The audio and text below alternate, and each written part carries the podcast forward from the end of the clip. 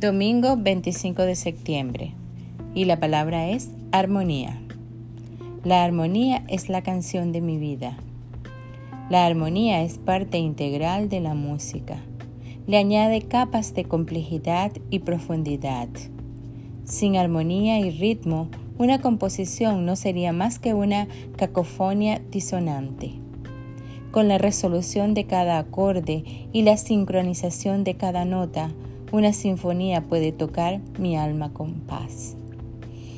Asimismo, mi alma encuentra paz cuando busco acuerdos en mis relaciones y en cada interacción que tengo.